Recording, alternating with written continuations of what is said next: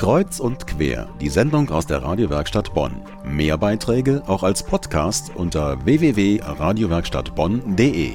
Die Bonner Konzertbühnen sind dieser Tage wie leergefegt. Schließlich hängen die meisten abends vor dem Fernseher, statt auf Konzerte zu gehen. Anders in Köln, da eröffnet am Mittwoch das CO Pop Festival.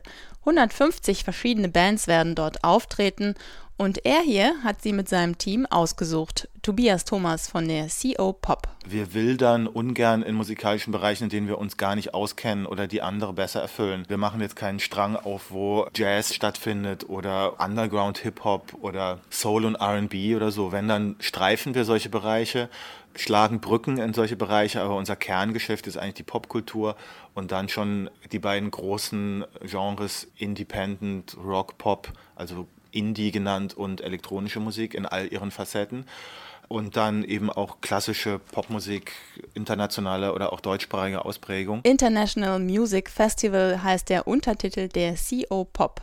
Und das wird tatsächlich erfüllt, denn Tobias Thomas hat mit seinem Team auf der ganzen Welt nach originellen Newcomern gesucht. Es dürfte in diesen Tagen also ganz schön voll werden im Köln-Bonner Luftraum. Wir gucken ganz genau, sind das Bands, die wir wirklich gut finden?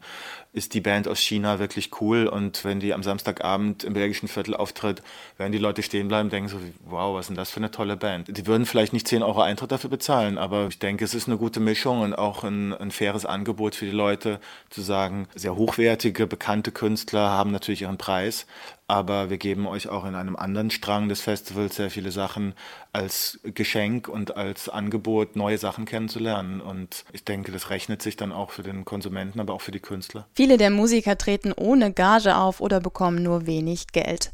Das ist das Los der Kreativen von heute, ein Umstand, den die CNB ändern will. CNB ist das Branchentreffen, das dem Musikfestival CO Pop angeschlossen ist. Und hier wird man ab Mittwoch das Kreative und das Finanzielle zusammen zusammenbringen.